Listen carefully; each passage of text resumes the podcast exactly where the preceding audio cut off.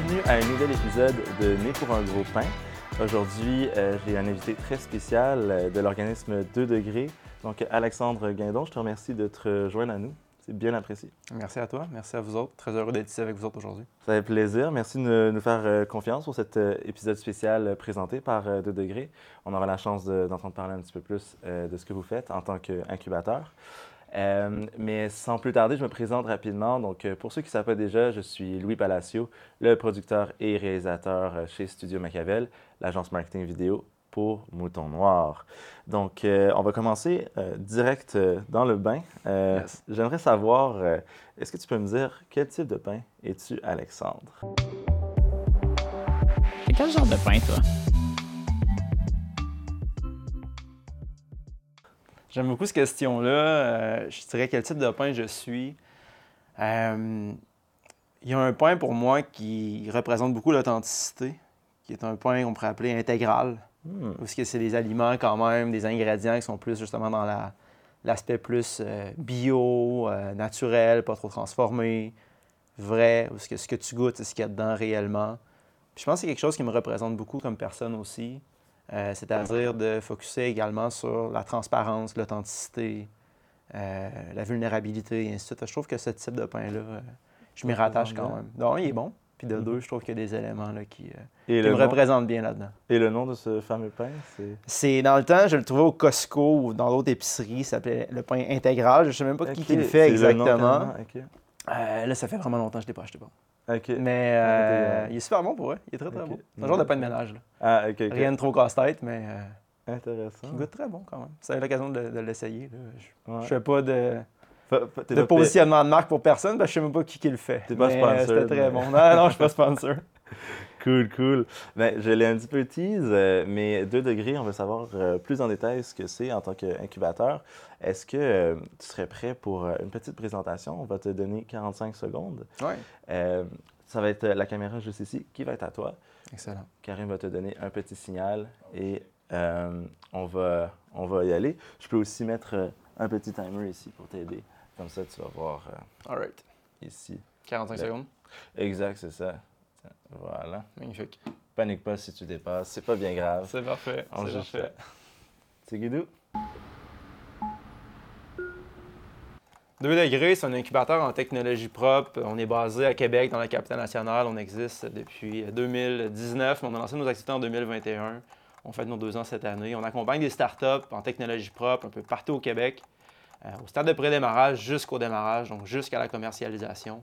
Puis l'objectif, à travers tout notre réseau de partenaires, de collaborateurs, d'équipes et ces entreprises-là, c'est d'arriver justement collectivement à contribuer au développement, à l'essor, à l'émergence de l'économie de demain de contribuer à la lutte au, change- au changement climatique, excuse-moi, mais surtout d'arriver euh, de notre côté à le faire en créant des richesses durables, en valorisant le potentiel qu'on a au Québec au niveau intellectuel, au niveau entrepreneurial, au niveau innovant, puis surtout de le faire de manière collaborative pour créer un avenir meilleur pour les générations actuelles et les générations futures.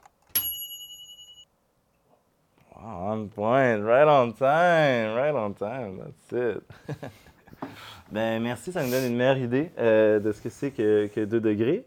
Euh, mais euh, je vais nous retourner en fait dans le temps un petit peu parce qu'on veut savoir, euh, bien avant que 2 degrés débute, comment toi-même, Alexandre, tu t'es rendu là. Ouais. Donc, est-ce que tu peux nous dire un petit peu euh, comment a commencé ta carrière, euh, les études, là, si on retourne un petit peu en avant? Comment tu gagnes ton pain? Oui, on peut faire ça. Euh, puis il y a des liens à faire avec 2 degrés là-dedans, fait que je vais essayer de faire quelques, quelques parallèles. Super. Euh, moi, je suis un gars de Québec. J'ai fait mes études secondaires comme tout le monde, cégep, etc. Ben, comme beaucoup de monde, en tout cas. Et puis, euh, je suis arrivé à un stade au niveau universitaire où est-ce que, j'en parlais avec des amis dernièrement, où est-ce que je me questionnais beaucoup sur comment je peux avoir un impact dans la société. Comment je peux, moi aussi, contribuer à un monde meilleur, quotidiennement. Puis, quel programme d'études ou quel programme, cursus académique pourrait venir me renforcer ou m'outiller par rapport à tout ça. Puis j'avais identifié un programme qui s'appelait euh, Aide humanitaire développement international. là. C'était un mineur à l'Université Laval. Donc, euh, je, je pensais m'enligner là-dessus, étudier dans ce domaine-là, m'ouvrir des portes, puis aller à l'international contribuer justement au développement de certains pays, sociétés, euh, économies, euh, projets, organisations, beaucoup avec les ONG, tout ça, là, à l'international, où il y a quand même certains grands défis, mais surtout certaines grandes richesses qu'on peut valoriser. Je ne parle pas de richesse économique nécessairement tout le temps, mais richesse culturelle, sociétale, et ainsi de suite. Je pense qu'il y a beaucoup de choses à faire. Puis je trouve qu'on est très chanceux d'être où est-ce qu'on est. Puis je me suis dit comment que, à travers cette chance-là, on peut nous aussi euh, aller contribuer puis rendre un monde peut-être un peu plus juste et équitable. Fait que l'aide humanitaire de l'homme international, pour moi, c'est quelque chose qui m'a toujours inspiré beaucoup. Cela étant dit, c'était pas le programme qui trouve le plus de portes. Hmm. Fait que je me suis dit, je vais aller étudier en finance. Fait donc bac en finance, en admin. Euh, puis je me suis dit, un jour, je vais m'aligner là-dessus, plus précisément, à travers mon parcours. Fait que comme une, une finalité, mais non comme un programme d'études nécessairement.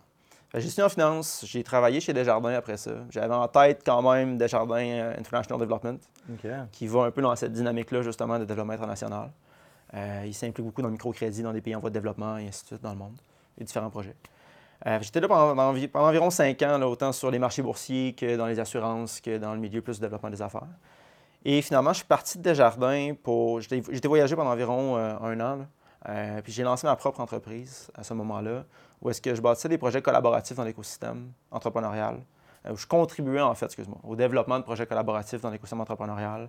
Un peu comme un ange. un peu. Non, j'investissais pas directement. C'était plus, mettons, euh, tu prends, euh, je veux dire n'importe quoi, là, j'ai été impliqué au tout début, là, avec, euh, ben, pas au tout début, mais dans les premières années du mouvement des accélérateurs d'innovation au Québec, sur différentes implications stratégiques, là, sur le développement provincial du projet, sur différentes réflexions en lien avec le déploiement des différents, différentes phases, des différents volets d'accompagnement que le mouvement voulait proposer. Je les accompagne là-dedans pour assurer une collaboration dans l'écosystème, puis venir accentuer leur, euh, leur impact au niveau provincial à travers différentes mises en relation, euh, différentes, euh, différents accompagnements, différents, différents développements de partenariats, et ainsi de suite. Ça, c'est un exemple. Euh, J'ai contribué, entre autres, à travers un mandat à la mise en place de Quantino, qui est l'incubateur de l'INO à Québec. Euh, donc, différents projets comme ça que j'ai fait pendant environ euh, deux ans. Et j'avais ce besoin-là, je te dirais, de bâtir de quoi qui était plus grand que moi. C'est parce que quand tu es à ton compte, en quelque sorte, tu travailles avec plein de collaborateurs. Mais quand même, il y a un élément important là-dedans pour moi qui était, ça se limite souvent à toi par rapport à un mandat sur une durée déterminée. J'avais besoin de pouvoir sortir de ça, amener ça plus loin. Puis c'est là qu'on s'est rassemblé, tout un groupe. C'est là que je fais le parallèle un peu avec 2 degrés, mais tout un- on était trois cofondateurs au début. Moi, Vanessa, André. Et puis c'est là qu'on a réalisé qu'il y avait un besoin dans l'écosystème entrepreneurial du Québec au niveau des technologies propres. C'est là qu'on a réalisé à quel point il y a un potentiel énorme là-dedans.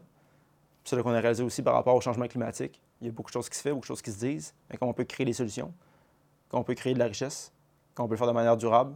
C'est là qu'on identifie l'entrepreneuriat, puis l'innovation, puis l'incubation à travers tout ça pour y arriver. Fait qu'on a lancé 2 degrés là, en 2000. Les réflexions en 2018, quelque chose de plus concret en 2019. On a pré-démarré en 2020, puis on a lancé en 2021. Fait que Ça a été un peu le, le contexte ou le, le parcours en, en quelques mois, en quelques minutes. Puis vous l'avez parti aussi en pandémie, j'imagine que ça a été. euh, Ouais, ça a été quand même rough. Là. On a lancé, euh, en fait, moi j'ai jumpé dans les opérations officiellement là, en novembre 2019. J'ai pris la direction générale de l'OBNL à ce moment-là. mhm. Et puis, on sait tous ce qui est arrivé en mars 2020. là. Fait que quelques mois après, j'étais, sans le nommer, mais j'ai un partenaire, ce- partenaire, partenaire potentiel ce jour-là, le fameux 13 mars 2020. Ouais. Euh, puis, on- donc, la rencontre euh, a bien été, mais c'est sûr qu'avec le démarrage de la pandémie et tout ça, c'est, venu euh, compliquer certaines choses. Auprès de différents partenaires. Mais en même temps, j'aime ça voir ça comme une opportunité parce que avec la pandémie, on s'est mis à parler de plus en plus de relance propre, de relance durable. Mhm. On s'est mis à parler de plus en plus également de tout ce qui touche euh, le développement durable, la transition énergétique, euh, la transition écologique. Je pense qu'on a tous un rôle à jouer là-dedans, mais comment l'entrepreneuriat peut jouer un rôle prépondérant et important. Puis comment le Québec a un potentiel, puis comment on peut vraiment jouer, euh, se positionner comme un, un pôle, pas juste au Québec, mais même à l'international, en ce qui a au développement de ce secteur-là. Fait qu'il y a eu beaucoup de conscientisation, d'éveil par rapport à ça à travers la pandémie. Fait c'est venu un peu comme une vague qu'on a pu surfer aussi à travers ça, malgré les défis Qui sont nés avec. qui sont venus avec. ouais. Et 2 degrés, le nom, comment c'est venu euh, La Ouais. genèse un petit peu euh, Ouais, c'est une bonne question. Euh, c'est en fait en lien avec l'accord de Paris, qui parle de 2 degrés, donc qui est l'objectif de limiter le réchauffement climatique, là, à- le réchauffement de la planète à 2 degrés par rapport à l'ère pré-industrielle. On parle aussi d'un point 5, mais euh, 2 degrés était celui euh, qu'on a choisi à ce niveau-là. Euh, Ils n'avaient pas changé de nom euh, si jamais le chiffre évolue. Un point 5, en fait, est un. euh, C'est des partenaires, c'est des amis aussi, là, un point 5.ca. Ah ouais. 1.5 Média. Euh, c'est un nom qui a déjà en plus été choisi, mais on travaille très bien ensemble. là. Fait que 2 degrés dans l'accord de Paris avec comme objectif, je n'ai pas les mots exacts vite comme ça, là, mais Mhm. de également se limiter à 1.5. là, mais euh, c'est effectivement de, de là qu'on s'inspire pour le nom 2 degrés, qui se dit bien en anglais et en français en plus, Two degrees, hein? qui permet plein de jeux de mots là, tu sais, au deuxième degré, 2 degrés de séparation, euh, la température carrément, là, tombe. Ouais, et ainsi de suite. Donc euh, il y a quand même euh, des liens intéressants à faire à gauche et à droite là, dans différentes discussions. Puis vous êtes parti avec euh, une petite cohorte et la cohorte a grandi. Donc, vous étiez une- c'était trois entreprises au départ, Hum. ensuite jusqu'à six ou comment, comment ça s'est passé un petit peu? Notre premier appel à projet, ouais, on l'a lancé en mars euh, 2021, le 23 mars, au moment de notre lancement. On a reçu à peu près une cinquantaine de candidatures, puis on a sélectionné six. Et ça, c'est notre première gang qui est rentrée. Puis là, depuis, il y a eu d'autres intégrations. Fait qu'on a eu d'autres appels à projets en 2022, on a eu deux. Mhm. Là, on est rendu à 17 entreprises accompagnées là, depuis, euh, depuis le début de nos activités. Félicitations. Merci. Est-ce que vous êtes, euh, vous considérez sélectif? euh, Est-ce que vous êtes, euh, com- comment, comment fonctionne un petit peu le processus pour choisir des, des futurs incubés? Ouais, ben, en fait, je te dirais, on essaie d'être le plus, oui, sélectif, tout en s'assurant que les projets qu'on ne sélectionnera pas, être capable aussi de les référer à d'autres structures d'accompagnement, à d'autres joueurs. Parce que il y a beaucoup de potentiel entrepreneurial au Québec. Il y a certains projets là-dedans, je vais revenir à ta question, mais qui fit sur qu'est-ce que nous on fait. Euh, il y en a d'autres qui fit moins sur qu'est-ce que nous on peut apporter comme valeur à ces entreprises-là. Mais ce qui est surtout important, c'est de ne pas laisser un entrepreneur en deux cracks Hmm. puis de dire comme tu as un beau projet, tu as une idée, peut-être que nous, on ne peut pas t'accompagner, cause que notre processus fait qu'au final, c'est pas une entreprise que nous, on peut soutenir. Je vais revenir aux, critères. Mais c'est important de s'assurer de la référer aux bonnes structures d'accompagnement par la suite. Puis l'avantage qu'on a, ben, on parlait de moi tantôt, de l'écosystème, de tous les incubateurs accélérateurs, de la collaboration qu'il y a. Je pense que ça vient faciliter ça. Cela étant dit, oui, on a un processus là, qui est assez. On a deux types de critères. là. On a des critères d'admissibilité, puis on a des critères de sélection. Fait qu'au niveau de l'admissibilité, on en a 5-6. là. Fait que, y a le, dans un, il faut que tu sois dans le secteur des technologies propres, dans un de nos créneaux qu'on a ciblés. Donc, l'eau, l'énergie ou les matières résiduelles, il faut que tu sois au Québec. Il faut que tu aies une stratégie de pays quand même bien développée ou, comment dire, une bonne vision par rapport à ça, une, priorisation importante qui est accordée à ta stratégie de propriété intellectuelle. Puis on va t'accompagner par rapport à ça ensuite. Euh, fait qu'il y a un potentiel de marché, un potentiel d'impact important, de croissance, pas juste au Québec, pas juste au Canada, mais également à l'international. Ça, c'est très important. Il faut que tu aies cette vision-là. Euh, faut qu'il y ait au moins une personne d'engagée à temps plein dans l'organisation. Ça, c'est important pour nous autres. Y ait au moins 3-4 jours par semaine d'investissement, parce que nous, on en donne beaucoup aussi. Ça, ça peut être C'est le genre de fondateur. critères-là. Là. Ça, ça peut être le fondateur qui serait la personne. Oui, ça peut être le fondateur. On aimerait avoir plus qu'une personne dans l'organisation, ça n'arrive pas tout le temps. Mhm. Je pense que ça apporte beaucoup de complémentarité, c'est important. Mhm. Euh, puis peut-être un, un dernier point, euh, c'est sûr que le modèle d'affaires de l'entreprise, on est très ouvert. là. Ça peut être autant une OBNL, une coop qu'une une compagnie, une société par action plus traditionnellement reconnue comme une start-up. là, mais une start-up n'a pas besoin d'être une, une société par action nécessairement. Ça peut être un OBNL, ça peut être une coop. Mhm. Il y en a qui réussissent très bien. Fait que ça, c'est nos critères d'admissibilité. Une fois que ça est fait, on passe vraiment à la dynamique plus de sélection. Puis là, on a différents critères là, euh, qui sont sur nos différents angles. Fait, au niveau de l'innovation, au niveau de l'impact, au niveau de l'entreprise, au niveau de l'entrepreneur, au niveau du marché. Puis on implique un jury, bien sûr, là-dedans pour apporter de l'objectivité au processus. Puis dire, bon, ben, sur ces 15-là qui sont admissibles, voici les 6 qui peuvent être sélectionnés selon vos critères. Puis les 9 autres ou les 50 autres, ou peu importe.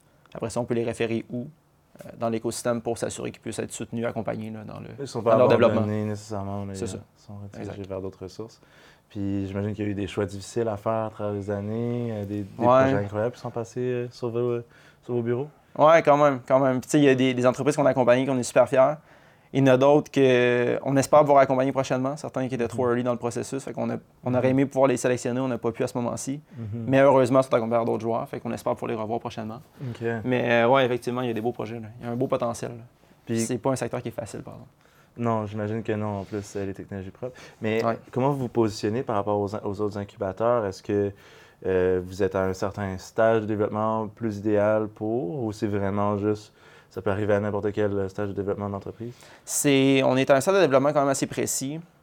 C'est sûr qu'il y a des zones grises, puis c'est là que la collaboration, puis les partenariats, puis les communications entre nous, c'est important. Euh, nous, on intervient ce qu'on appelle au pré-démarrage. Fait qu'on intervient en lab to market, si je me permets. Mm.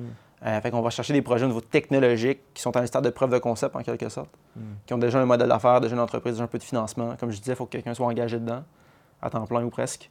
Fait que ça demande aussi certaines ressources financières pour payer ton pain et ton beurre à un moment donné, faire un peu un jeu de mots. fait que c'est. euh, ça, c'est au début, je pense que c'est super important. Puis après ça, on l'accompagne jusqu'à temps qu'il y ait une certaine traction commerciale. Fait que pas besoin d'avoir commencé à faire des ventes, parce que là, on parle plus d'accélération habituellement, de commercialisation, ce qui est souvent synonyme. Mais on parle d'une traction commerciale, une traction auprès d'investisseurs, un prototype par rapport à la technologie qui a été démontré, qui a été, qui a été validé, qui est prêt carrément à, être- à penser à la commercialisation, à passer, excuse, à la commercialisation de ce prototype-là. Puis là, c'est sûr, il va y avoir des adaptations, de la mise à l'échelle, de la mise en production, ça, on touche moins à ça, mais c'est plus les étapes d'après. Mais fait, fait c'est ça. On part du lab, on se rend jusqu'au marché qu'on dit, donc jusqu'à une traction, jusqu'à une validation. Euh, autant auprès du marché qu'auprès d'investisseurs. Puis ça, ben, ça dure à peu près, on, on dit en moyenne 18 à 24 mois par entreprise. Comme c'est beaucoup dans le deep tech, c'est beaucoup dans le hardware, peut-être un petit peu plus que le software, du moins jusqu'à maintenant. Même ça intègre du software souvent. Euh, fait que le processus de développement, d'itération, de test, de validation, de vitrine, etc., est quand même assez long. Euh, donc, on parle d'à peu près 18 à 24 mois, mais c'est très euh, adapté, personnalisé à chaque startup, je dirais. Puis concrètement, dans ces Ouais. 18 à 24 mois, ça, ça a l'air de quoi votre accompagnement avec eux? Est-ce que vous les mettez en contact avec des potentiels euh, acheteurs, investisseurs, les locaux, comment ça fonctionne un petit peu? Il y a, il y a différents éléments. tu sais, c'est- puis Peut-être un point important là-dedans, c'est dans un, l'accompagnement qu'on offre est très spécialisé, donc dédié à ces entreprises-là, à ce secteur-là, puis les joueurs qu'on mobilise viennent intervenir aussi en ce sens.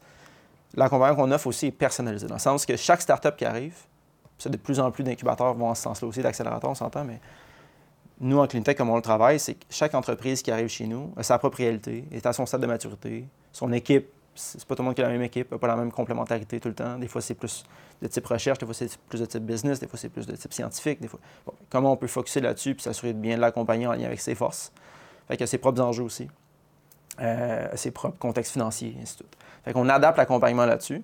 Puis le type d'accompagnement qu'on offre par la suite, par mois, on parle d'environ 15 à 20 heures d'accompagnement par entreprise qu'on offre. Euh, ça, c'est rendu possible à travers des formations mensuelles, où est-ce que toutes les incubés, c'est très personnalisé, mais travaillent ensemble. Fait que pour permettre cet esprit de communauté-là, c'est super important dans le développement d'une startup. Fait que peu importe tu es rentré dans quelle cohorte, tout le monde est ensemble. Fait que mettons, les six premières auraient pu, ben, il y en a qui sont partis, mais être intégrés aux trois d'après et aux sept qui sont rentrés là, à l'automne dernier. Fait que c'est sûr qu'à ce niveau-là, il y a, une dynamique de collaboration de communauté dans ces formations-là mensuelles. Ces ateliers mensuels sont très importants. Dans ce même sens, on fait aussi des ateliers de co-développement euh, sur une base mensuelle. Donc, formation, ateliers de co-développement. On fait des événements trimestriels qui sont sur des thématiques un peu plus larges, high level, d'envergure, ce qu'on mobilise la communauté. Très important aussi pour nous autres. Opportunité Puis, de maillage aussi en même temps? C'est une mariage à travers ça, c'est ça, exact. Je donne un exemple que, beaucoup de monde connaît dans l'écosystème, les fameux démodés, par exemple. Mm. Ben, c'est un bel exemple d'événement trimestriel qu'on pourrait faire. Euh, fait que ça, c'est- ces événements-là, c'est très important pour nous aussi. Puis là, je t'ai dit formation, atelier à chaque mois. Ça, ça touche à peu près peut-être 5 heures, fait qu'il manque un 10-15 heures. Bien là, chaque semaine, l'équipe d'accompagnement prend du temps avec chacune des entreprises pour faire un suivi au niveau de leurs différents objectifs, priorités, chantiers. Euh, L'avancement par rapport à ça. Il y a un comité de pilotage qui s'implique aussi pour venir challenger, apporter une perspective externe objective sur tout ça.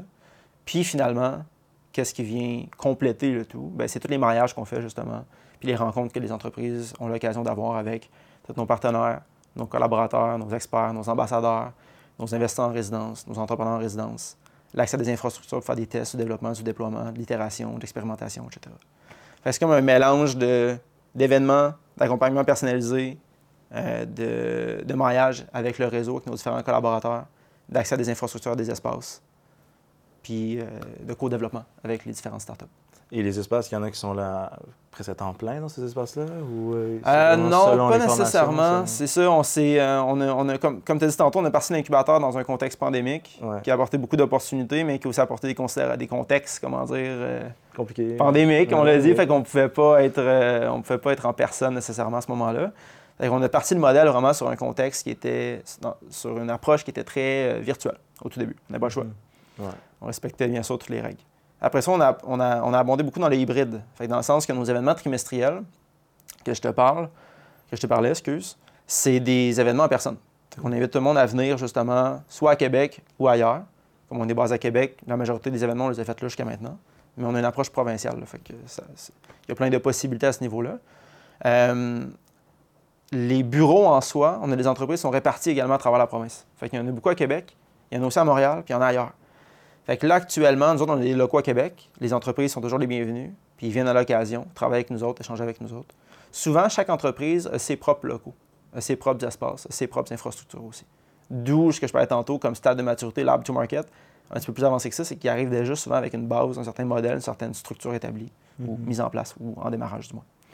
Fait que c'est. Fait que à ta question, euh, il n'y a pas nécessairement de locaux parce que tout le monde est tout le temps en même temps, comme on pouvait voir peut-être dans d'autres incubateurs avant, plus en type coworking. Euh, on voit de moins en moins, on le voit encore, là, mais de moins en moins ce concept-là. Cela étant dit, ça a de la valeur. C'est quelque chose sur quoi on réfléchit. C'est-à-dire comment on est capable de réintégrer ce volet-là en complément de ce qui se fait déjà. On ne veut pas venir dédoubler ce qui se fait déjà. Fait qu'il y a toutes sortes de réflexions là, et de partenariats en ce sens. Comme à Montréal, on est avec le MT Lab, entre autres. On travaille beaucoup avec l'Esplanade, avec Sec Momentum. Donc, c'est sûr qu'à ce niveau-là, il y a des belles collaborations possibles, entre autres au niveau du partage d'espace.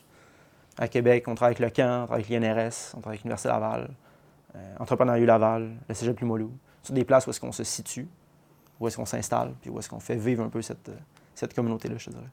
Intéressant. Puis là, tu commences à mentionner beaucoup d'acteurs, tout ça. Ouais.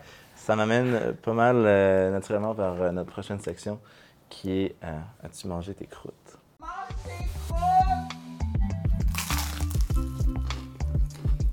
Tu manges des croûtes? Merci Karim. Donc, euh, l'idée derrière As-tu mangé tes croûtes? Cette section, c'est euh, ben, de voir un peu quelles sont les croûtes que tu as mangées justement. Donc, c'est quoi les défis, les bons coups aussi? Peut-être qu'il y, en a- il y en a une couple que tu veux partager aussi. Mais là, je vais, je vais faire le, le lien direct avec euh, ce qu'on disait il y a quelques instants. Euh, les autres incubateurs, les autres partenaires euh, dans l'é- l'écosystème, j'imagine qu'ils ont une place importante euh, autant pour vous incuber que pour vous-même, pour le Ouais. succès de votre mission. Vous travaillez tous quand même étroitement, vous pas, euh, presque, j'imagine, euh, euh, sur, sur une base journalière, hein, j'imagine? Avec les autres incubateurs, quand même. Mais ça dépend lesquels. C'est pas avec tout le monde, tout le temps, tous les jours. Mhm. Mais effectivement, sur une base pratiquement quotidienne, on a des discussions avec d'autres incubateurs ou d'accélérateurs. Euh, donner un exemple concret, dans notre première cohorte de six entreprises que je parlais un peu plus tôt, euh, il y en a une majorité qui ont été ce qu'on appelle gradués jusqu'à maintenant, sur lesquels il y en a une majorité également qui font maintenant partie de, de cohortes d'accélération, entre autres avec Sick Momentum, qui est un accélérateur qui vient après nous.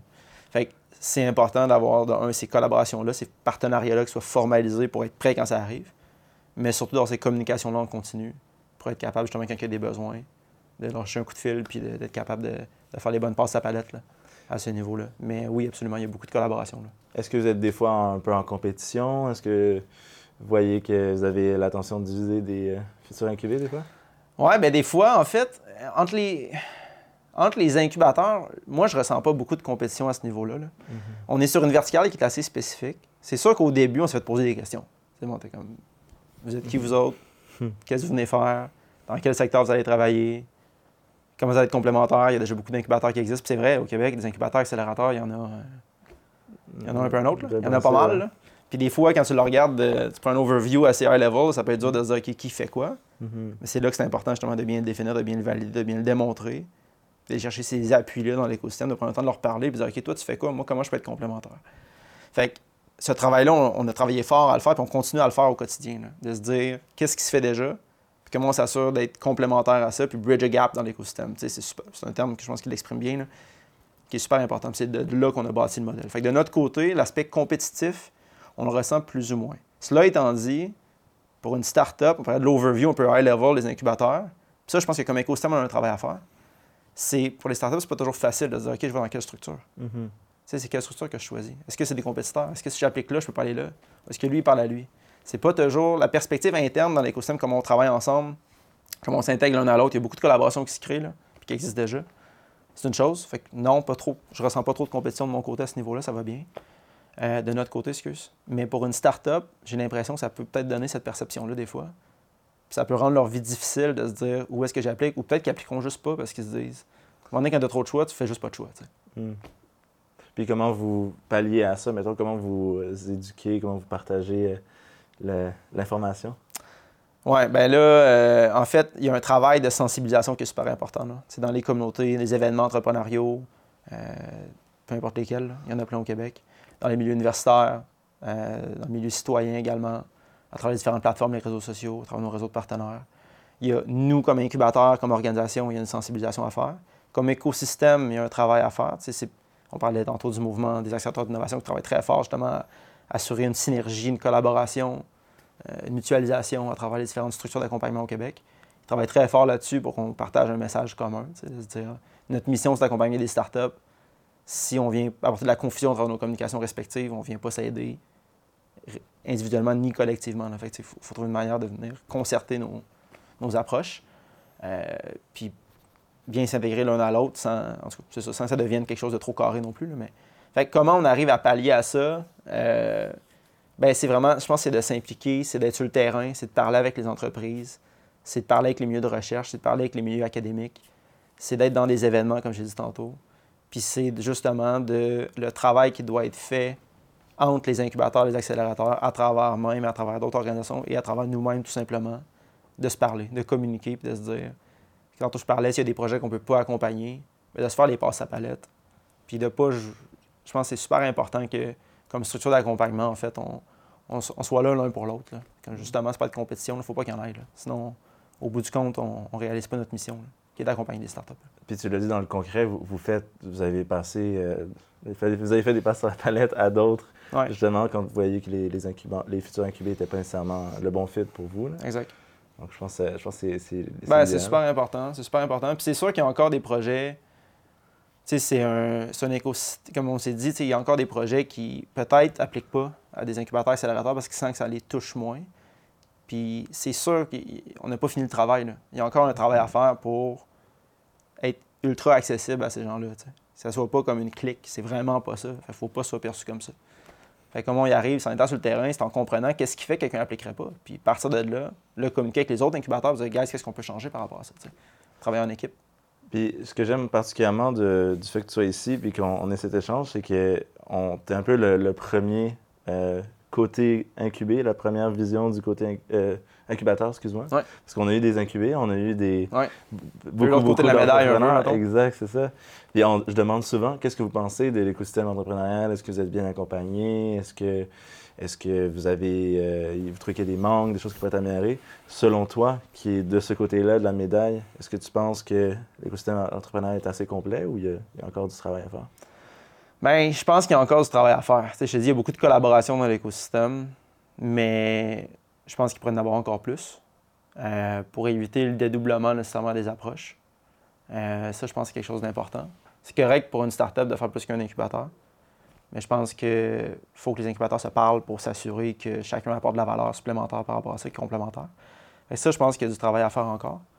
Euh, si je prêche pour ma patrie en technologie propre, dont un incubateur en clean tech, euh, dans ce secteur-là, qui est un secteur extrêmement large, il y a beaucoup de sous-secteurs d'activité, il y a encore beaucoup de place pour de l'accompagnement d'entreprise là-dedans, par rapport aux différents stades de maturité. Nous, on est au niveau de l'incubation, on touche trois créneaux, l'énergie, l'eau, les matières résiduelles. Il y en a plein d'autres. Qu'il y a beaucoup de choses à faire par rapport à ça. On peut vouloir jouer un rôle, prendre un leadership à ce niveau-là, mais loin de nous la prétention ou l'intention de le faire tout seul. Fait que ça, je pense qu'il y a encore des bridge to gap, comme je l'ai dit tantôt un peu dans l'écosystème. Ça, c'est pour notre secteur à nous que je parle. Puis vous devez choisir Euh, vos combats aussi. Vous pourriez Ouais. tout couvrir, mais ça serait pas nécessairement efficace. Ouais, ben, tu viens un peu le jack of all trades en quelque sorte. Puis, tu sais, notre approche. Ben non, tu viens pas de... En tout cas, c'est en technologie propre, puis comme on s'est dit, il y a beaucoup de sous-secteurs d'activité. Il y en a qui en ont 10, il y en a qui en ont 9, il y en a qui en ont 8. tu sais, je- On pourrait dans toutes sortes de détails, mais il y a des spécificités propres à chacun. Puis on veut garder notre approche à la base. Puis il y a toutes sortes d'approches, c'est bien correct, là, mais notre approche à la base, c'est d'être spécialisé là-dedans. Fait que c'est de s'assurer de garder un certain focus. Sinon, à un moment donné, tu viens moins un incubateur, on pourrait dire, dédié ou spécialisé spécifiquement sur ces créneaux-là. Tu prends une approche qui est peut-être un petit peu plus agnostique ou généraliste, ce qui est correct, mais ce qui n'est pas notre modèle, ce qui n'est pas ce qu'on fait. Ce qui fait qu'on est complémentaire à d'autres qui sont généralistes, justement. Fait que c'est. Fait que toutes sortes d'éléments de réponse, mais je te dirais, oh, il y a encore du travail à faire. C'est sûr qu'il y a du travail à faire. De collaboration là-dedans, euh, je pense que c'est super important. Puis, tantôt, je, je pense que j'ai parlé de potentiel intellectuel. Je sais pas si je n'ai parlé, mais en tout cas, il y a un gros potentiel intellectuel au Québec, au Canada, euh, qui peuvent générer des startups. Puis je sais qu'il y a des joueurs comme Axelis au Québec qui travaillent très fort là-dessus, sur la valorisation de l'API, etc. Mais il y a tellement à faire à ce niveau-là. là. Il y a tellement d'entreprises, tellement de projets d'innovation qui peuvent se créer, puis avoir du potentiel, puis positionner le Québec et le Canada comme un, un pôle, j'en parlais tantôt, international au niveau de l'entrepreneuriat et de l'innovation. Il y a un énorme travail à faire à ce niveau-là. Fait qu'il faut qu'on travaille tous ensemble. C'est pas une game d'une organisation ou d'une personne. C'est un- c'est un- c'est une- c'est même pas une game, en fait. là. C'est un travail collectif. là. C'est un effort collectif qui est nécessaire. De votre côté, ça fait deux ans que vous mettez à la, pâte, la main à la pâte justement Ouais. pour euh, y atteindre, euh, atteindre cet objectif-là. Mais est-ce que ces deux ans ont été euh, smooth sailing à 100% Est-ce qu'il y a eu Mm. des défis, euh, j'imagine? On a parlé sûr. de la pandémie, euh, bien entendu, je suis sûr que ça, ça a eu un impact. Mais c'est Ouais. quoi, c'est- quoi les, les embûches, les anecdotes que tu veux me partager par rapport à, à ce parcours? Euh, ben oui, c'est sûr qu'il y a toutes sortes de défis. Il y a des défis de ressources humaines, il y a des défis de, de financement d'organisation. Nous, on est. On n'a pas nécessairement de, de- Il y a beaucoup d'incubateurs qui ont du soutien du gouvernement du Québec euh, ou du gouvernement du Canada, par exemple. Nous, c'est moins là qu'on est allé, mais ça a apporté un autre défi, qui est en fait un défi, mais une opportunité. Nous, on a focusé beaucoup sur euh, l'engagement du privé, l'engagement de l'industrie dans l'organisation dès le début. Cela étant dit, disons que le, le- l'échelle de temps pour concrétiser un partenaire privé peut des fois être plus complexe ou plus longue, surtout dans un contexte pandémique, Hmm. où est-ce que c'est pas toujours facile de se dire Hey, j'ai besoin de peu importe, là, 20 000, 50 000, 100 000. De se tenir serré. puis, Euh, euh, ben, c'est ça, il y a des organisations qui ont dû resserrer certains comptes, certaines finances. Fait que là, tu vas Mhm. les voir, j'ai besoin d'un engagement. Pas juste financier, mais une kind également pour que tu participes au projet et qu'on le bâtisse ensemble. Fait que c'est sûr que ça, oui, c'est un défi, mais c'est aussi une opportunité parce que ça te permet de bâtir des relations, des affaires solides, puis après ça, d'innover ensemble. Puis l'engagement est sérieux, il est sincère parce que tu l'as travaillé pendant quelques mois, quelques années. Fait le volet financier, c'est sûr que c'est un, un défi. Tantôt, je parlais au tout début de l'organisation qu'on s'est fait, sans dire challenger, mais questionner. Puis je pense que ça avait beaucoup de valeur. Puis c'est ce qui nous a amené où ce qu'on est aujourd'hui. Sur vous êtes qui, vous faites quoi, qu'est-ce que vous venez combler comme besoin? Ça, ça a apporté quand même une coupe de challenge également, je te le cacherai pas. Puis, euh, qu'est-ce que je pourrais dire d'autre comme défi? Il y a- il y a- Ça allait dans le ultra spécifique, mais c'est sûr que tantôt, je parlais de sélection d'entreprise. C'est pas toujours facile de se dire. c'est- Ça reste. Il y, a un, il y a un comité, il y a un comité de sélection qui intervient, un jury là, qui est objectif. Mais en amont de ça, on fait l'analyse, on est des humains. mhm. est-ce qu'on a toujours pris les meilleures décisions? Est-ce que j'ai toujours pris les meilleures décisions? Est-ce que l'équipe a toujours pris les meilleures décisions? Ben non, on est, c'est- c'est- on est des humains, on n'est pas des robots. Fait que c'est ça, ça peut apporter. Des fois, tu y repenses après, tu es comme, ah, peut-être que celle-là, on aurait pu faire les choses autrement. Est-ce que vous avez manqué des coups que vous avez vu l'entreprise qui a explosé? Est-ce qu'il y, a- il y a des exemples, vous avez dit, eux, on a dit non, puis maintenant, c'est peut-être pas Uber, là, mais Ouais. c'est une grosse entreprise qui a beaucoup de succès, euh, Euh, qui s'en va pour avoir beaucoup de succès. J'ai. Il y a une entreprise avec qui, je n'aimerais pas pour là, là, mais avec qui on était en discussion au début, effectivement. Et puis finalement, on n'a pas, on pas accompagné. Euh, on a. Je pense qu'une entreprise, ça aurait été pertinent de, de supporter, effectivement. Puis si ça a recommencé, je pense qu'on utiliserait peut-être une stratégie différente. C'est beaucoup moins, là. Je pense que j'étais tout seul à ce moment-là, en fait. Ouais, c'était au tout, tout début. C'était au tout début, on n'avait même pas lancé d'appel à projet. Hmm. On était juste en discussion. Fait que, tu sais, c'est. Puis tu dis ça parce que cette entreprise-là, maintenant, elle, elle- elle performe bien, donc ça...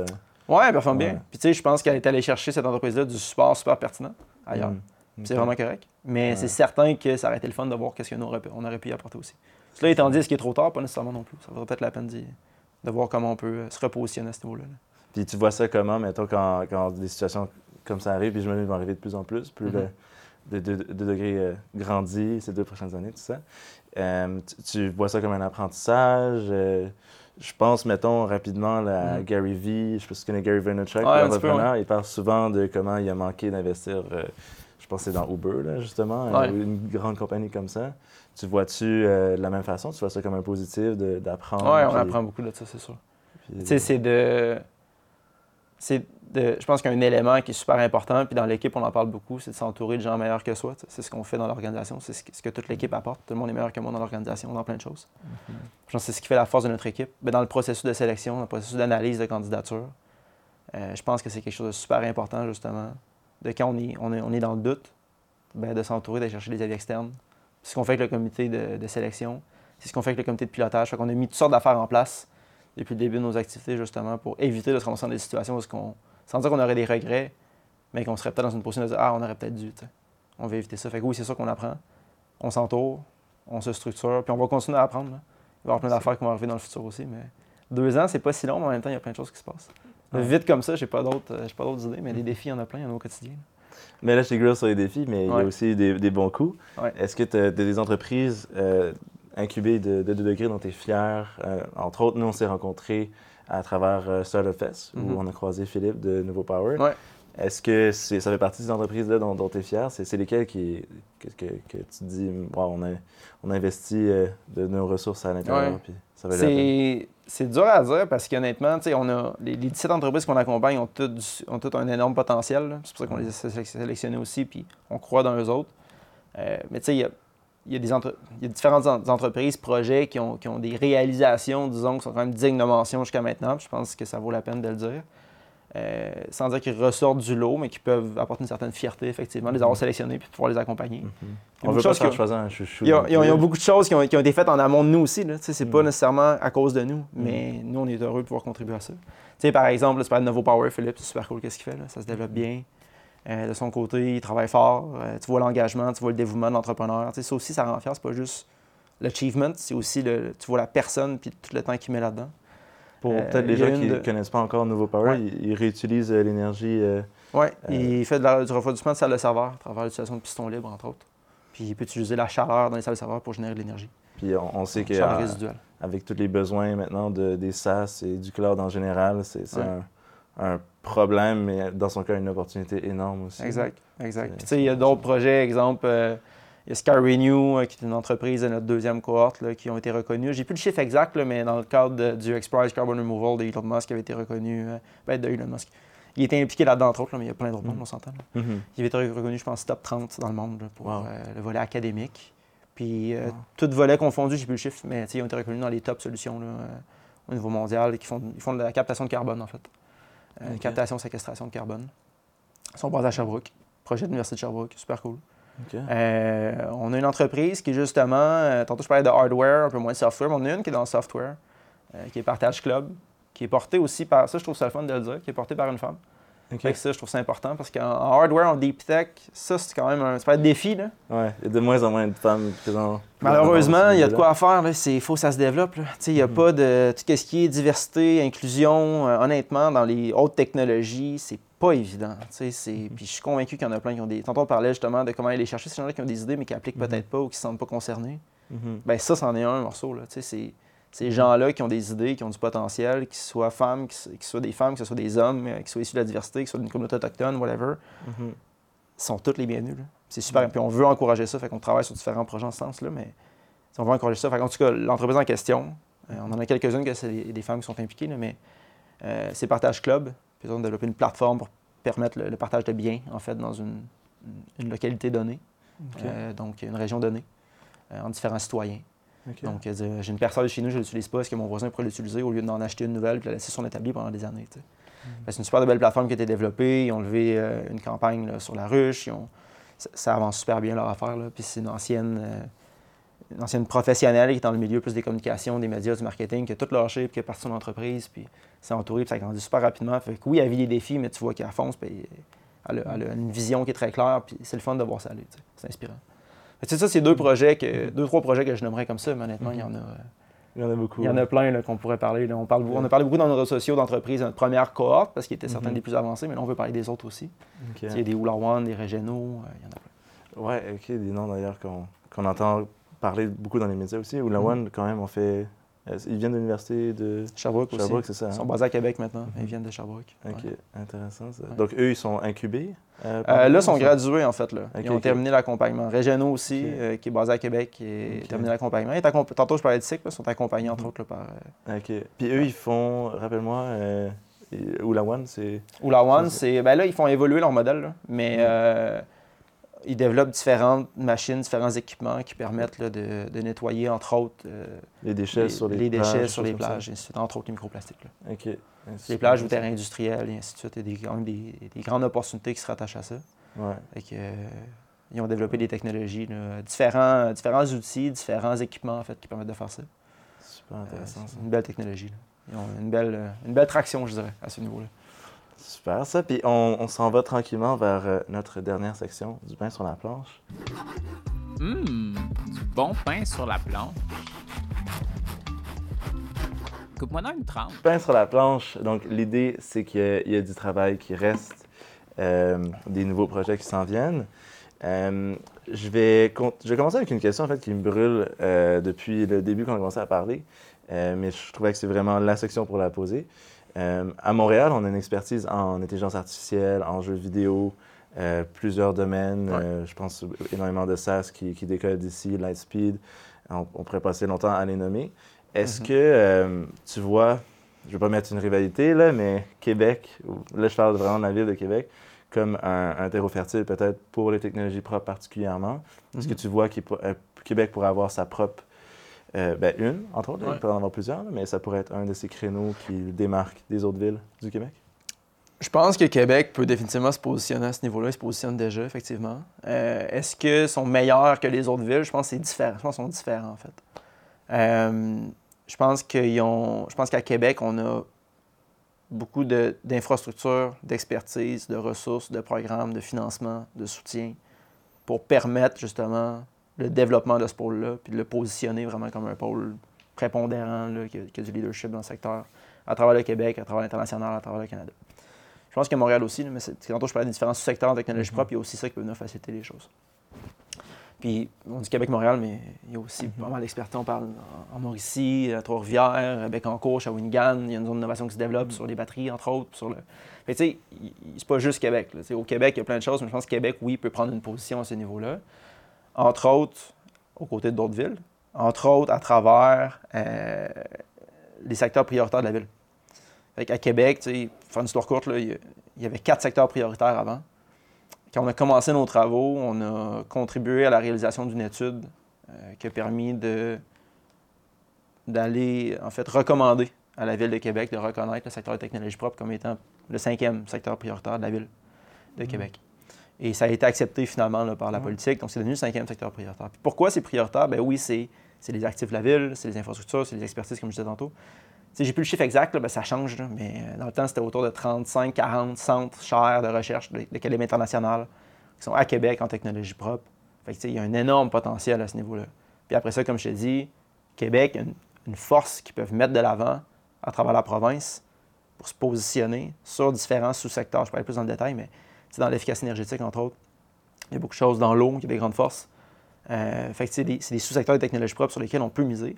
Puis c'est de là, entre autres, qu'on a identifié les, créneaux sur lesquels on travaille. Il y a une grosse usine de biométhanisation qui se développe. Fait au niveau de la biométhanisation, il y a beaucoup de choses à faire aussi. Au niveau des énergies, des matières résiduelles. Puis il y a des joueurs industriels qui peuvent s'impliquer dans tout ça et apporter beaucoup de valeur. Fait que je te dirais, oui, Québec peut définitivement se positionner comme un leader dans le secteur. Il y en a d'autres au Québec qui peuvent le faire aussi. Mais c'est clair que c'est quelque chose qui, qui nous tient à cœur. Puis c'est entre autres pour ça qu'on est basé là, dans, la, dans la région de Québec, tout en travaillant euh, partout en province. Intéressant. Tu penses quoi du tunnel Québec? les- Non, je Euh, Est-ce que euh, le fait d'être basé à Québec, euh, tu me disais que tu passes plusieurs jours à Montréal aussi, est-ce que ça apporte son, son lot de défis? J'ai l'impression que plusieurs incubateurs, euh, eux, font le, le choix d'être à Montréal et pas vraiment se préoccuper de Ouais. ce qui se passe peut-être au reste de la province. Je ne veux pas juger personne, mais Ah ouais, c'est clair. est-ce que tu vois comme un défi que, que toi, tu es prêt à apprendre puis que tu penses qu'il va bénéficier le, le projet? Ouais, ben moi je pense que c'est un- c'est une opportunité en fait. Parce que je le vois comme, tu sais, on est basé à Québec, mais l'équipe est répartie à travers le Québec. Les startups sont réparties à travers le Québec. Euh, je pense que le fait qu'on soit justement pas basé à Montréal, ça apporte un élément distinctif un petit peu à notre modèle. Puis tantôt, tu parlais de collaboration. Je sais pas si tu parlais de collaboration, mais moi je parlais de collaboration. En tout cas, on a parlé de collaboration. À Puis, à Québec, c'est un élément qui est super le fun aussi dans l'écosystème. C'est tantôt, je- il y a quelques secondes, je te parlais de secteur prioritaire, il y en a- cinq. Sur chaque secteur, il y a une structure d'accompagnement dédiée. Tu sais, il y a nous, il y a Le Camp, il y a Quantino, euh, il y a Mycelium, il y a Entrepreneur Laval, euh, etc. Fait que sur chaque secteur, il y a une structure d'accompagnement dédiée. Fait que ça vient faciliter la, On a des structures comme le groupe des incubateurs, tout ça, ça, ça vient faciliter la collaboration beaucoup à ce niveau-là. Mais ça n'empêche pas qu'on collabore aussi avec le reste du Québec, à travers différentes régions, différentes, euh, différentes, différentes structures d'accompagnement. Fait que je vois pas le fait de venir à Montréal nécessairement comme un défi, mais plus comme une opportunité de s'inspirer aussi de ce qui se fait ici, d'apporter un peu ce que nous on fait à Québec, parce que mine de rien, c'est pas la même taille de ville, c'est pas la même dynamique. Fait que je pense qu'on peut s'apporter d'un côté et de l'autre à ce niveau-là. Puis ça reste qu'il y a une masse critique à Montréal d'entreprises, euh, d'incubateurs, d'accélérateurs, d'activités, d'événements. Fait que la question que je me pose des fois, c'est est-ce qu'on peut vraiment ne pas être là? Si on a une approche qui est provinciale, si on veut accompagner les entreprises de partout, il faut qu'on soit là. Puis il faut qu'on démontre comment, en étant là, on apporte de la valeur aussi. Fait que c'est. Mais en, le faisant à l'externe, ça nous permet d'apporter peut-être ce, point de vue-là, euh, sans dire plus objectif, mais ce point de vue-là un peu euh, détaché, hein, pas toujours les deux mains dedans, les deux pieds dedans. Ça apporte une certaine curiosité peut-être. Est-ce que ça fait partie de l'attrait de 2 degrés, le, le fait que vous avez justement ces, ces deux pôles-là? Est-ce que c'est aussi bien réparti entre les deux? Comme une entreprise, mettons, qui est Ouais. montréalaise, euh, elle aura-tu moins avantage à rejoindre 2 degrés qu'une entreprise de Québec? Euh, non, non, non, je pense pas. Euh, du moins, c'est pas ce qu'on veut projeter. Parce que tu sais, notre réseau de partenaires est beaucoup à Montréal aussi. là. Je parlais de Tech Momentum tantôt, je parlais d'Esplanade, je parlais du MT Lab, tu sais, ils sont à Montréal. Euh, L'équipe est répartie quand même assez également. On, est, euh, on, est, on va être en fait quatre à Québec, et puis 4 plus 1, parce qu'il y a un de nos collègues qui va pouvoir se déplacer entre les deux, Mm. et puis 3 plus 1 Mm. à Montréal. Donc, euh, c'est assez bien réparti à ce niveau-là. Euh, au niveau des, des événements, comme je disais, trimestriels, jusqu'à maintenant, ça a beaucoup été fait à Québec. Mais ça fait un an et demi qu'on accompagne des startups, on n'a pas fait tant que ça. là. Mhm. Fait qu'éventuellement, est-ce que même on va faire ça ailleurs qu'à Montréal, ailleurs qu'à Québec? sais? Il y a d'autres places aussi. on parlait de Sherbrooke, tantôt, il y a beaucoup de choses qui se passent. On parlait de Trois-Rivières, euh, du Bas-Saint-Laurent, on travaille avec eux autres beaucoup. Fait qu'il y a beaucoup d'options quand même. Je ne limiterai pas ça à Québec et Montréal. Mais euh, je ne crois pas que notre approche ou notre modèle vient euh, trop limiter les options à ce niveau-là. Au contraire.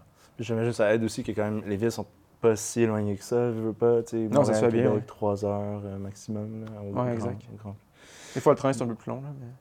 Ouais, Ça dépend des, ouais. Peut-être qu'on va avoir un temps rapide un jour, un truc Ouais. intéressant, là. Ouais. nice. Avoir des réflexions là-dessus, mais je sais pas si on est rendu ou pas. Ouais, moi non plus. Euh, ben, vous célébrez deux ans de degré en Yes. passant euh, joyeux anniversaire, félicitations. Merci. Donc euh, un, un grand moment pour, pour euh, deux degrés. Comment tu, c'est quoi ton souhait pour les deux prochaines années? Comment tu vois les deux prochaines années pour deux degrés? Ben, je te dirais d'un. Je te dirais deux, trois points. D'un point de vue très quantitatif, on a des objectifs quand même de contribuer au développement d'encore plus d'entreprises en technologie propre au Québec. À travers tous les réseaux, les collaborations, les partenariats, l'accompagnement, le parcours, tout ce qu'on fait.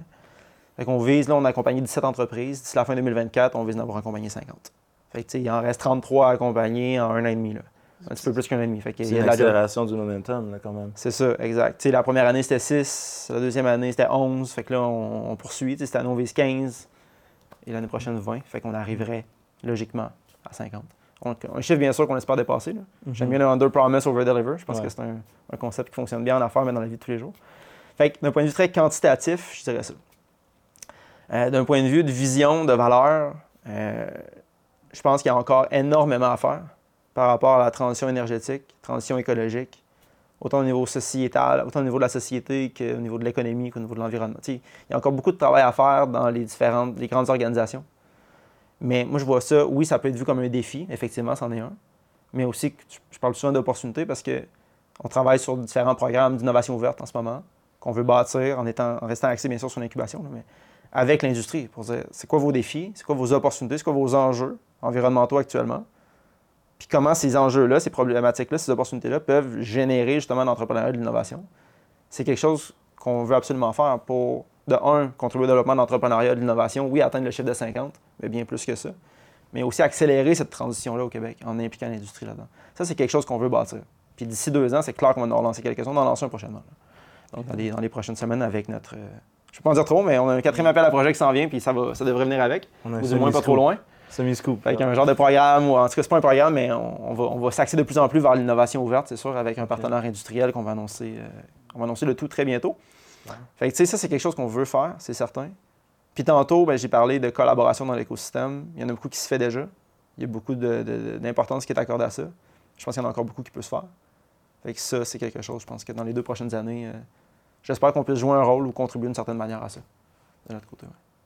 Intéressant. C'est ce qui nous amène à notre euh, section, euh, nouvelle section de la dernière saison. Mais euh, on va rendre ça un petit peu plus crunchy. Donc, euh, Karim, euh, on a notre euh, prochaine section, euh, la question qui La question qui tue. Euh, dans le fond, qu'est-ce que je voulais te poser, c'est euh, on voit beaucoup d'incubés qui sont euh, très fans des incubateurs. Au point, ils vont peut-être en faire 4, 5, 6. Ils vont passer beaucoup de temps euh, dans des incubateurs différents parce qu'on a, on en a discuté, on- il y en a tellement d'options, ils peuvent facilement en faire beaucoup plus qu'un au fil euh, du temps. Est-ce que euh, c'est c'est une bonne chose qu'il y ait accès à autant d'incubateurs ou c'est peut-être un, une béquille sur laquelle beaucoup d'entreprises reposent Ouais. à la place de se lancer dans les grandes ligues? là? Ouais. Ouais, c'est une bonne, c'est une bonne question qui tue, en fait. Euh, ben, je pense qu'il y a deux volets de responsabilité à ça. là. Tu sais, Il y a, il y a des, des cas d'entreprise, effectivement, qui, je pense, qu'il y a peut-être eu de l'exagération. On les a vus faire 9, 10 incubateurs. Mm. Parce que, tu sais, il y a toutes sortes, ben, il y a sur- sûrement beaucoup de monde qui nous écoute, qui le savent déjà, mais dans l'incubateur, tu as accès à plein de programmes, entre autres. Euh, fait que c'est sûr qu'il porte des avantages euh, à ce niveau-là, qui souvent sont assez honnêtes aussi pour l'entreprise. Mais ça reste que il y a beaucoup d'incubateurs qui sont financés par le gouvernement du Québec, entre autres, ou des bailleurs de fonds qui peuvent être assez similaires d'un incubateur à l'autre. Puis si tu vas dans chaque incubateur et tu refais le même programme 5, 6, 7, 8 fois, à un moment donné, est-ce que c'est une optimisation des ressources financières qu'on reçoit comme incubateur accélérateur au Québec au profit du développement de l'entrepreneuriat ou c'est un, c'est un double dipping ou triple dipping à quelque, à quelque part qui pourrait avoir plus de valeur auprès d'une autre entreprise? Fait que sur ce point-là, C'est sûr que les entrepreneurs, je ne dis pas qu'ils sont mal intentionnés là-dedans, loin de là, là, mais il y a un volet de responsabilité qui revient à ce niveau-là. Cela étant dit, je pense que c'est pas une majorité, là, je pense qu'il y a une minorité, Mhm. une grande minorité, là, euh, je veux dire un mince pourcentage d'entreprises qui ont fait ça, mais oui, c'est déjà arrivé qu'on a vu ça. là, beaucoup d'incubateurs pendant plusieurs années. là, OK, ben, à un moment donné, il faut aussi que tu, tu achieves, achieve something. Il faut que tu arrives à un. Tu peux pas- le premier. là. ben, c'est ça. Un incubateur, tu es supposé commencer à quelque part, finir à quelque part. Tu peux pas toujours faire le même process 14 fois, sinon ton entreprise. Tu peux pivoter, oui, là, mais à un moment donné, je veux dire, t'espères générer une certaine traction. Là, fait que ce volet-là, comme je dis, je pense que c'est un faible pourcentage.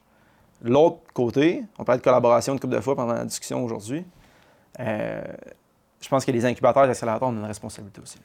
Ça allait de ma question, en fait. C'est, tu sais, c'est, je je suis pas prêt à mettre la responsabilité sur les épaules des startups seulement, même que je, je pense qu'on a pas mal plus de responsabilité comme incubateur, accélérateur, de se parler, de savoir si l'entreprise arrive chez nous était où avant, Mhm. puis pourquoi elle n'est plus là, ou pourquoi elle vient chez nous si elle était là, puis comment que si elle vient chez nous, ça soit être complémentaire par ce que l'autre a faire. On a une responsabilité là-dedans. L'entrepreneur a pas mal d'autres affaires à gérer.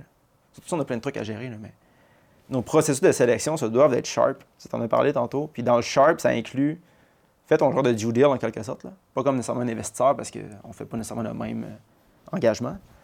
Mais fais ton due deal, là, puis implique l'écosystème dans ton processus pour t'assurer, puis je pense que ça se fait, là, mais je pense qu'on peut en faire encore plus, pour s'assurer que s'il arrive chez nous, puis qu'il était ailleurs avant, ça peut être bien correct. Mais assure-toi que ce que tu vas faire va apporter de la valeur par rapport à ça. Puis s'il y a un co-accompagnement, bien, que ça apporte de la valeur aussi. Puis pas qu'on offre les deux la même affaire. Puis de la même façon qu'un employeur voudrait savoir où son son futur employé est passé Ouais, avant, exact. il va faire son due diligence, Exact. justement. Je pense qu'il y a comme deux côtés à cette médaille-là, mais je mettrais quand même beaucoup la responsabilité sur les épaules des incubateurs euh, à ce niveau-là. Puis ça revient, avec- puis tu sais, je ne veux pas ouvrir une porte, là, mais c'est sûr que tout le point des indicateurs puis de- du nombre d'entreprises qu'on doit accompagner, des fois, peut apporter un peu, sans dire ce biais-là. Je pense pas que ça apporte ce biais-là, mais on a tous des objectifs de nombre d'entreprises accompagnées. Il ne faut pas que ça apporte un biais, justement, dans nos réflexions. Je pense que ça doit rester objectif, c'est-à-dire qu'il faut qu'on apporte de la valeur. Auprès des entreprises, il ne faut pas qu'on fasse juste atteindre nos objectifs. Ça répond bien à ma question. Merci, merci. même à une question que, que je n'ai même pas encore eue. Excuse-moi. Non, non, c'est parfait, c'est excellent. Euh, on approche à la fin, mais j'aimerais euh, pouvoir donner l'occasion à, à- à l'auditoire de savoir un petit peu les ressources que tu as pu consulter, qui t'ont inspiré. Mhm. Est-ce qu'il y, a des- il y a des livres où ça pourrait être, tu sais, on est en 2023, ça pourrait être une vidéo YouTube, un TED Talk, Ouais. qui ont vraiment marqué euh, ton parcours puis qui ont fait de toi l'entrepreneur, le DG que tu es maintenant euh, chez les DG?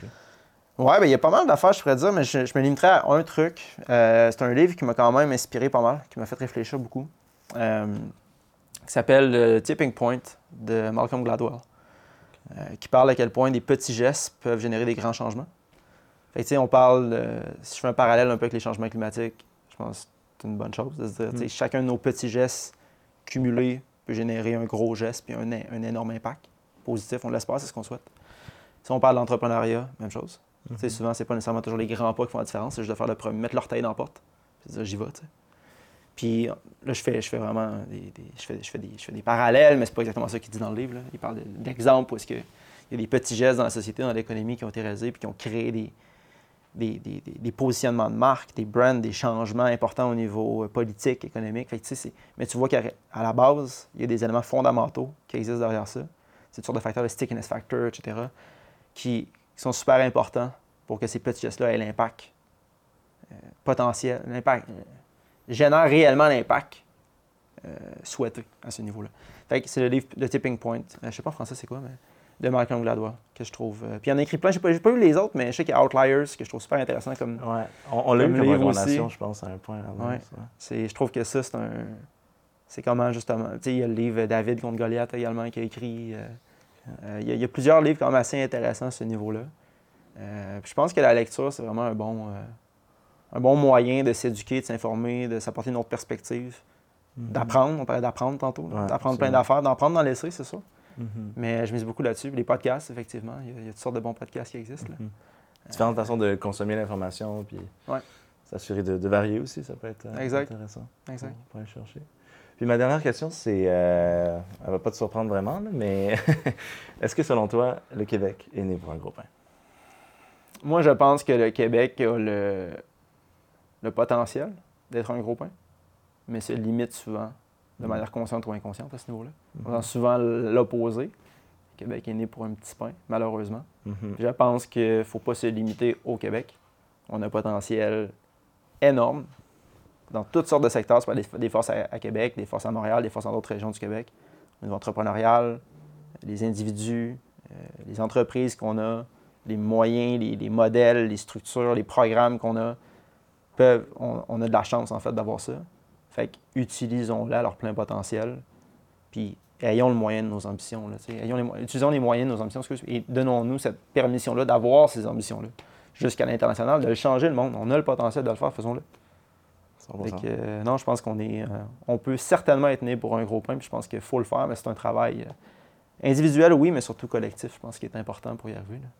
Je pense que des, Un jour à la fois. des incubateurs comme 2 degrés peuvent aussi y contribuer fortement. Merci. Merci. On espère pouvoir jouer un rôle à ce niveau-là, effectivement. Mais je pense que. Ouais. Je pense qu'on on va continuer à travailler comme on le fait, mais il faut continuer à avoir un écosystème justement qui travaille ensemble aussi. Et merci à vous autres de donner de la visibilité à des, des initiatives comme les différentes startups, comme nous autres, comme toutes sortes d'organisations que j'ai pu euh, suivre via votre podcast. C'est vraiment cool. Ça fait plaisir, puis merci. Euh, on est très heureux d'accompagner la relève entrepreneuriale québécoise. On en fait partie, nous aussi, mais, Oui, exact. mais euh, c'est juste beau à voir euh, ces belles entreprises qu'on voit depuis le début, puis que, qui, qui fleurissent au Québec. C'est ce qui nous amène à la conclusion du, du podcast, de l'épisode de, de Balado. J'aimerais remercier tous d'avoir écouté l'épisode. Remercier bien entendu De Degré et toi-même Merci. de t'être euh, prêté au jeu. Est-ce que tu pourrais dire un petit peu peut-être euh, où les gens peuvent retrouver euh, 2 degrés et euh, les différents médiums de communication? Peut-être qu'il y a des futurs incubés qui seraient intéressés Ben, certainement. à rejoindre une cohorte. Certainement, certainement. En fait, euh, merci, euh, merci à toi une fois de plus, merci à vous autres, c'est très apprécié. Euh, c'est sûr que le classique site web, donc euh, 2degrés.com est toujours une, euh, une bonne place où aller chercher l'information. Euh, également, nos différents réseaux sociaux, Facebook, LinkedIn. J'ai plus les, les- les acronymes exacts, mais sur Facebook, c'est 2 degrés QC, si je ne me trompe pas. Euh, LinkedIn, c'est 2 degrés. Instagram, très présent aussi. L'infolette, vous pouvez vous y abonner. Euh, ça donne beaucoup d'informations. Deux fois par année, au minimum, on lance des appels à projets pour toutes les, startups qui auraient de l'intérêt, euh, qui auraient des projets. N'hésitez pas à nous écrire, n'hésitez pas à nous poser des questions. Euh, personnellement aussi, n'hésitez pas à m'ajouter sur LinkedIn, sur Facebook, Alexandre Guindon, pour le plaisir d'échanger avec vous autres, comme tous les autres membres de l'équipe. Puis finalement, ben, c'est certain qu'on a bien hâte de- d'en savoir un peu plus sur les projets, les idées, puis vos rétroactions là, sur le podcast. Vos différents commentaires sont toujours les bienvenus, c'est sûr. Super, merci. Puis la même chose pour euh, Né pour un gros pain et Machiavel. Vous pouvez nous retrouver sur euh, les différents euh, réseaux sociaux, at Machiavel ou at euh, Né pour un gros pain. D'ailleurs, avec cette nouvelle saison, ben, vous allez voir beaucoup d'activités euh, sur euh, ceux-ci. Donc, euh, je te remercie encore une fois. Merci à toi. C'était super intéressant. Et on vous souhaite le meilleur pour euh, les deux prochaines années. Encore une fois, joyeux anniversaire, bonne fête. Merci encore. À deux degrés, merci beaucoup. Très apprécié. Ciao. Merci d'avoir été des nôtres pour un autre épisode du balado Né pour un gros pain. Comme vous le savez, cet épisode est enregistré au studio Machiavel. Si tu n'as pas peur de déranger ou de défier le statu quo, visite machiavel.com pour voir comment, à travers le marketing vidéo, on peut t'aider à réaliser tes ambitions. Pour nous, on se revoit au prochain épisode. Au revoir.